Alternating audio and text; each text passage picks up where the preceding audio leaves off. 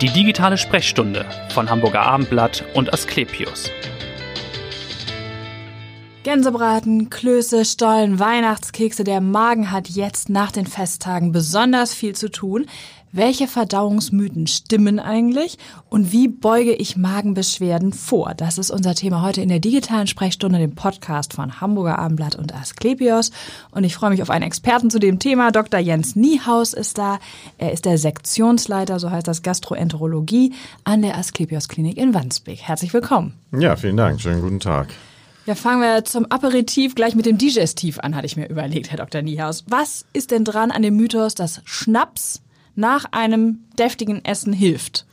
Da gibt es ja eigentlich interessanterweise zwei Meinungen, meine persönliche und die der Wissenschaft. Was ist die interessantere? Die interessantere ist, ich glaube, meine, weil die, die Wissenschaft sagt, dass das mit dem Schnaps eigentlich gar nicht so eine wahnsinnig gute Idee ist, weil es eher zu einer, dass die Magenschleimhaut ärgert. Mhm. Ich persönlich glaube eher, dass das schon ein bisschen die Salzsäureproduktion anregt im Magen und dass der ein oder andere mit dem kleinen Schnaps doch nicht so ganz so unglücklich sein Also dieses Verteilerchen, wie es ja manchmal genannt wird, ist Wenn doch bei einem bleibt, ist es keine schlechte Idee. keine schlechte Idee. Ja. Ist denn da Schnaps gleich Schnaps oder gibt es da Unterschiede, wenn Sie sagen? Also im Grunde genommen ist es so, es geht ja um den Alkoholgehalt der dort ist. Und dieser Alkoholgehalt hat eine direkte Wirkung auf die Magenschleimhaut. Dadurch wird die Salzsäureproduktion angeregt und ähm, dadurch müsste man theoretisch darüber nachdenken, dass dann die Speise besser verdaut ist. Wobei man ehrlicherweise, um zurück zur Wissenschaft zu kommen, ja. der Magen macht es auch ohne Alkohol. das wäre also eine faule Ausrede, nur so darauf zu setzen. Genau. Ne? Aber was kann bei der Verdauung grundsätzlich helfen nach so einem Festtagsessen, nach einem üppigen Essen? Ich glaube, man sollte schon vorher mal darüber nachdenken. Das wäre das Schlauste. Ja, ne? das wäre das Schlauste, dass man eigentlich gar nicht so wahnsinnig zu sehr viel zu sich nimmt und vor allem, dass man auch darüber nachdenkt, auch auf trotz der kalten Tage auch mal vielleicht mal rauszugehen, mhm. sich zu bewegen, vielleicht äh, Pausen zu machen, nicht alles hineinschlingen, sondern da einfach mal den Magen-Darm-Trakt, der Magen-Darm-Trakt ist ja so eine kleine Diva, wenn man so will, mhm. ihm so ein bisschen Zeit zu lassen, dass er auch an die Signale sendet, so ich bin jetzt satt ja. und nicht erst sozusagen zwei Gänse, drei Keulen, vier Kartoffelklöße und Später, dann, wenn er nicht mehr kann. Genau, dass er das zu spät merkt. Insofern ja, vielleicht einfach langsamer essen, kleinere Portionen. Ja und sich wirklich bewegen. Das ist der Fall. Ja, und was ist dran an Pfefferminz, dass das hilft bei der Verdauung? Ich habe gelesen, dass gerade die Briten ja sehr oft irgendwie nochmal Pfefferminz-Dragees in gehobeneren Restaurants oder sonst auch vielleicht auch After Eight oder sowas. Ich glaube, das hat so ein bisschen mehr was mit den Gerüchen zu tun, die man aussondert nach dem Essen. Also, also es hat keine Verdauung. Nein. Nein, okay, also das also ist ein Minze Mythos. als solches keine, keine anregende Wirkung. Und Fenchel Anis gegen Blähungen? Das eher schon, wobei man muss ja auch sagen, ich sag ja hier, man darf den Magen-Darm-Trakt sich nicht so vorstellen als ein Schlauch einfach, der da ist, sondern mhm. das hat eine enge Verbindung zu Psyche und Wohlbefinden des Menschen. Ja. Und das wiederum bedeutet, dass in dem Moment, wo der Mensch wirklich fest an das glaubt, was er da gerade macht, wird es aus meiner Sicht auch eine Wirkung haben. Ach so, also wenn man, ja, es ist schon ein bisschen so, wenn man dran glaubt, dann, dann ist es besser. Okay. Ja, ja, das glaube ich schon, das ist auf jeden Fall der Fall. Ist es denn richtig, dass der Magen warmes Fett besser verträgt als kaltes? Ist das korrekt? Das ist eine interessante Frage. Sie lernen ganz neue Mythen, ja, glaube ich. Hier, ne? Ich ist, hab, eine super Frage. Warmes als kaltes Fett. Ich würde sagen, in der Mitte liegt die Wahrheit.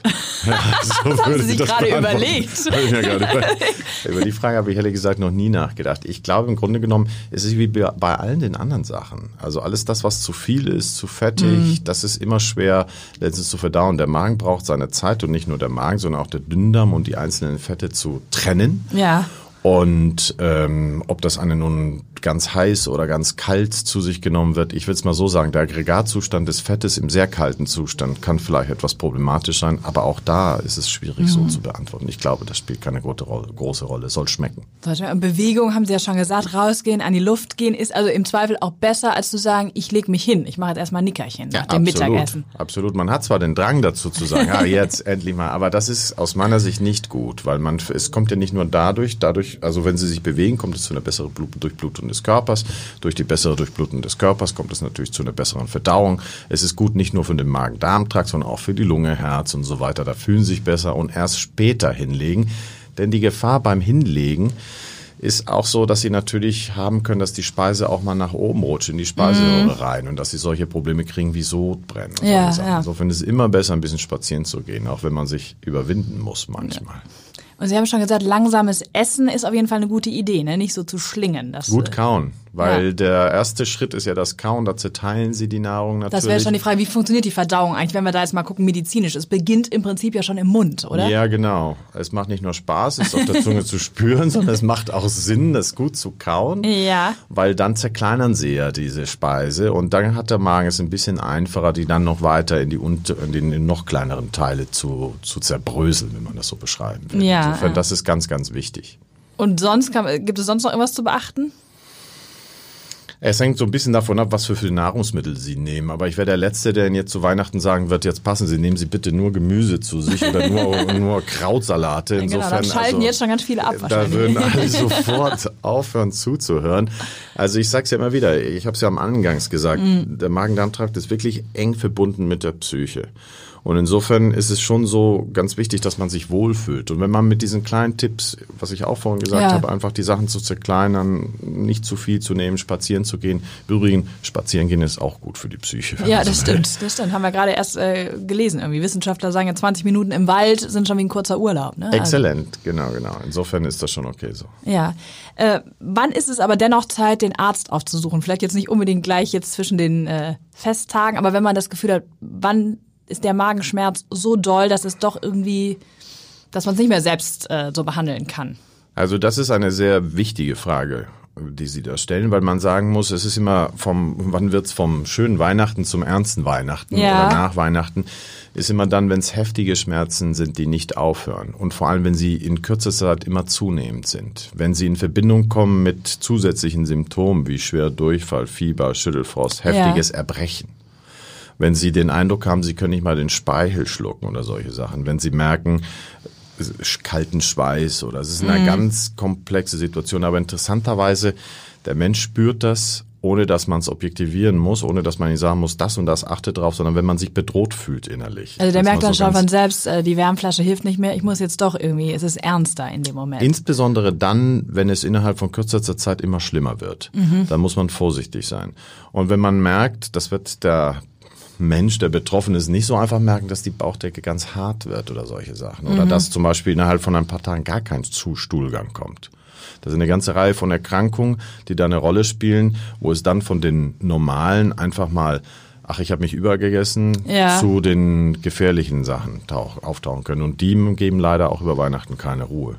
Weil Sie eben sagen, ernste Weihnachten, haben Sie denn nach den Festtagen tatsächlich mehr Patienten? Gibt es da eine Häufung oder? Wir haben über die kalte Jahreszeit mehr Patienten. Man muss dazu sagen, da spielt gar nicht so sehr die Verdauungsstörung ein Problem, sondern eher mehr, ähm, habe ich den Eindruck, der Alkoholgenuss. Also wir haben eher damit Patienten zu tun, die mehr Alkohol zu sich nehmen aus vielerlei Gründen.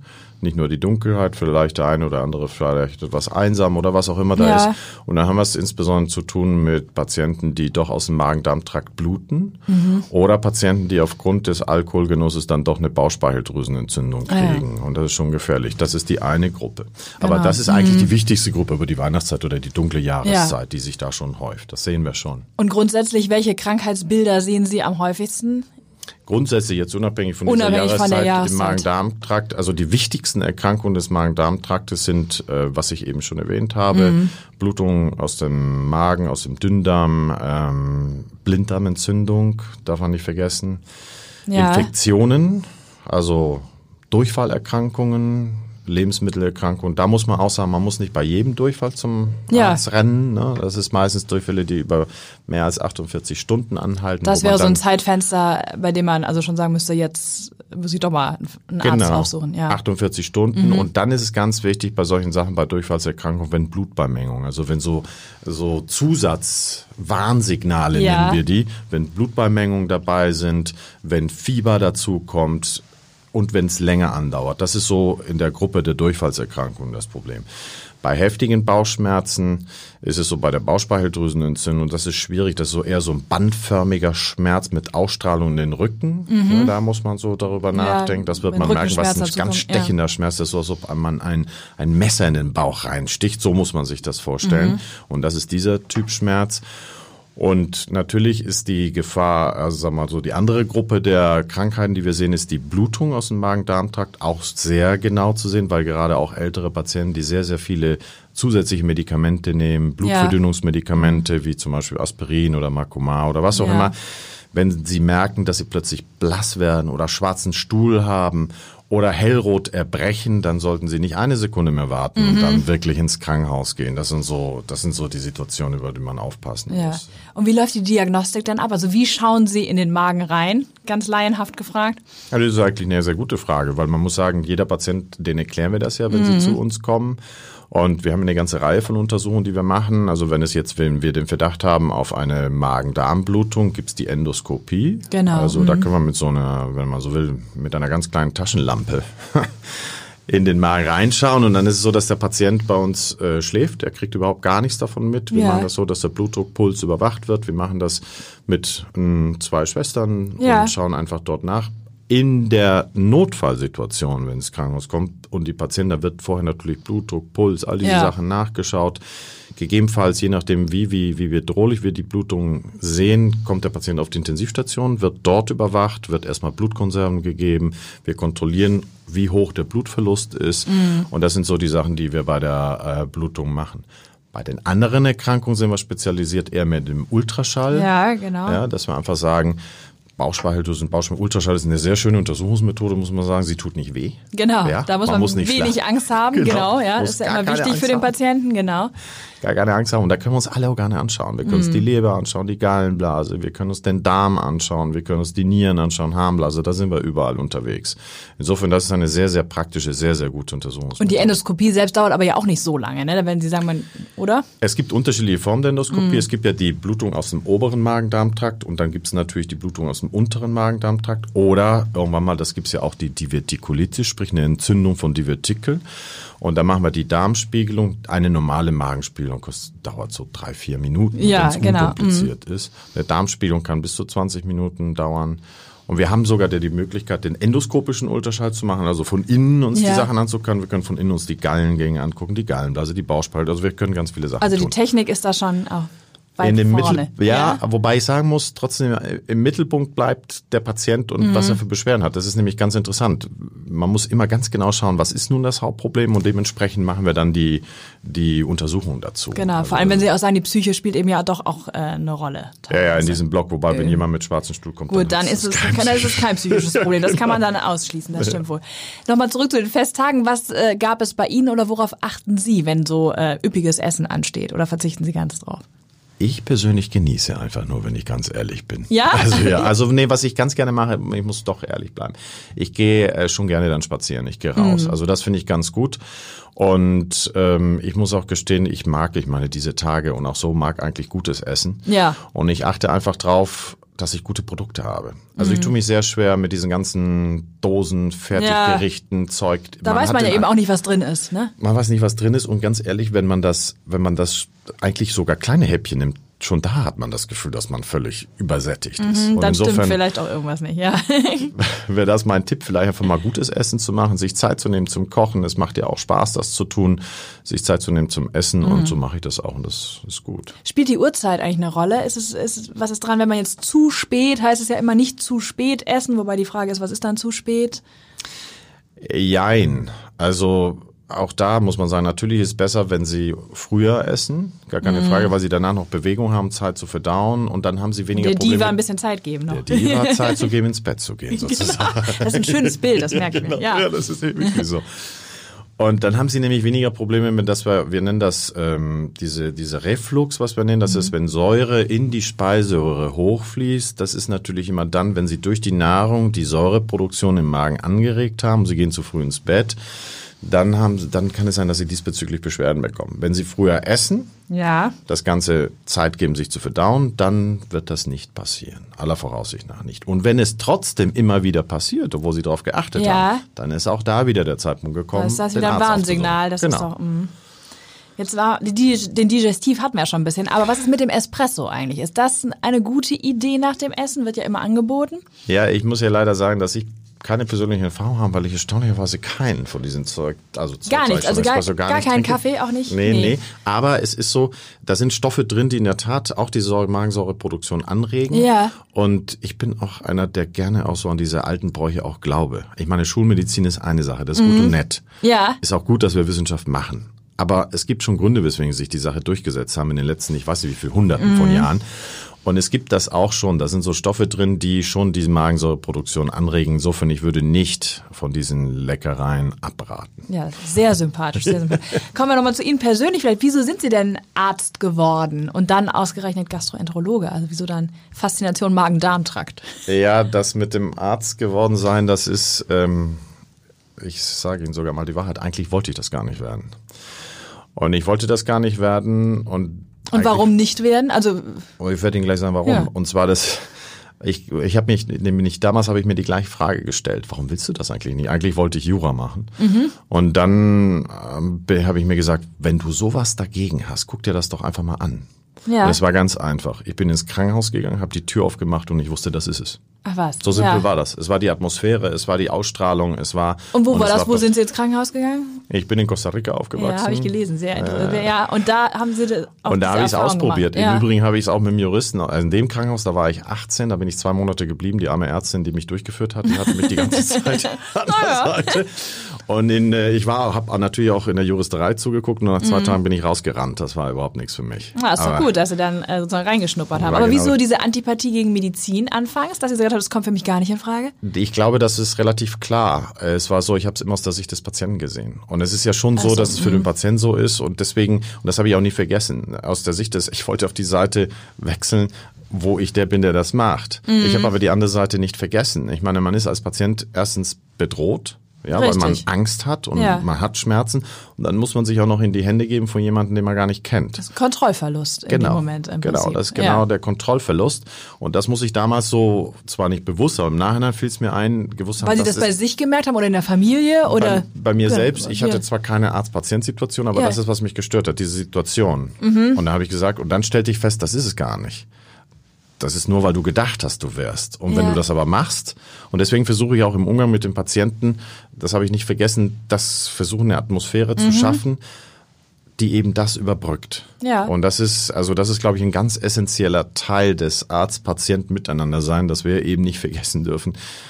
Ne? Wie es demjenigen geht, der da gerade Ja, sitzt. es klingt ne? so, es klingt so banal, aber es ist aus meiner Sicht die zentrale Achse von dem, was wir eigentlich machen. Dass Das wir stimmt, genau das dieses sollte Gefühl es sein, nicht ja. vergessen. Und viele Patienten sagen ja eben auch, sie fühlen sich so abgefertigt oder Ja. der hat nur zwei Minuten Zeit für Ja. mich und hört vielleicht Ja. gar nicht zu oder behandelt nur die Symptomatik und sieht gar nicht das, was vielleicht trotzdem alles drumherum noch Genau. äh, passiert ist. Genau. Ne? Und das muss man extrem ernst nehmen und das muss, dem muss man auch immer wieder nachgehen.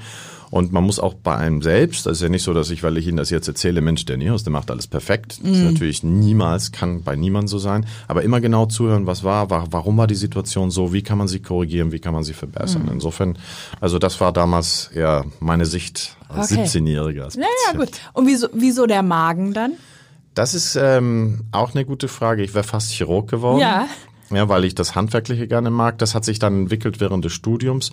Und das Spannende an der Magen-Darm-Geschichte, ich mag das Denken des Internisten. Also wir denken viel nach. Ja. Und auf der anderen Seite habe ich das Handwerkliche. Also die Kombination aus Die beidem. Kombination. Und Magen-Darm-Trakt, wie ich als wir anfingen zu reden, eigentlich schon gesagt habe, ist es so, es ist ja eine irre komplexe Situation. Ich meine, wir haben auch noch die Leber. Es ist einfach nicht nur ein Schlauch, die Leber, allein schon die Leber. Ist ja Das auch ein, Feld für sich. Genau, eigentlich. Ja, genau. Haben wir auch schon Kollegen hier gehabt, die sich im Prinzip primär mit der Leber beschäftigen. Genau, ein natürlich. Riesenthema. Und wenn man da denkt, wie das alles quer miteinander für das Immunsystem, wenn man daran denkt, dass der Darm ein irre immunkompetentes Organ ist. Also das ist fantastisch, was da alles passiert. War das so die, die Motivation festzustellen? Darüber habe ich natürlich auch dann meine Doktorarbeit Ja. gemacht und so weiter und so fort. Und dann war es so, dass dass das die Motivation war. Es ist voll komplett aufgegangen. Ja, das ist doch es toll. Ja, ja, es ist schon. Sie haben schon gesagt, Sie sind in Costa Rica aufgewachsen. Wo ist denn Hamburg noch ein bisschen wie Costa Rica? Also vermissen Sie das oder ist das?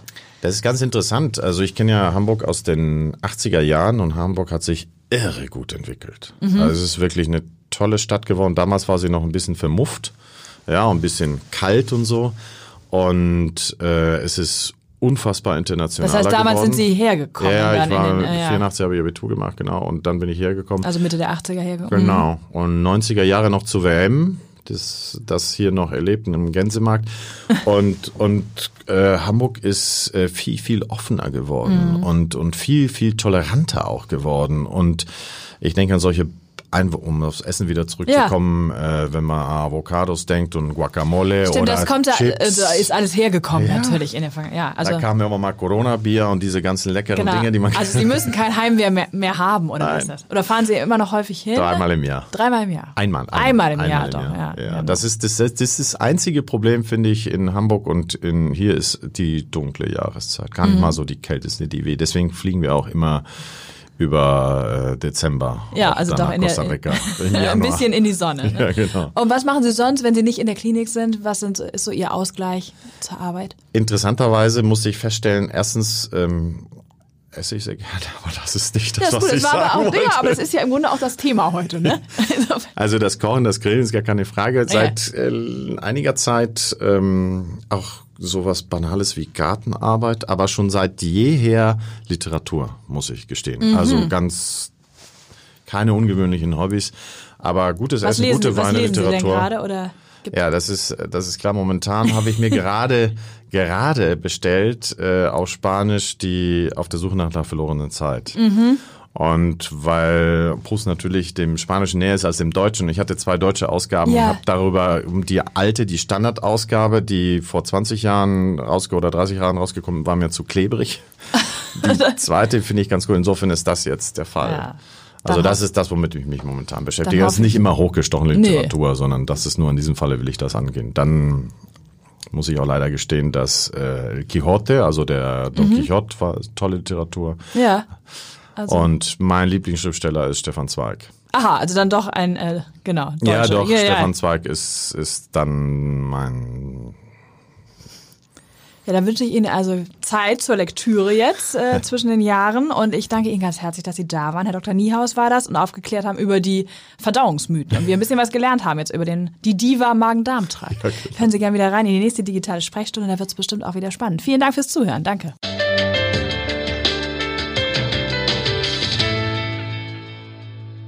Weitere Podcasts vom Hamburger Abendblatt finden Sie auf abendblatt.de slash podcast.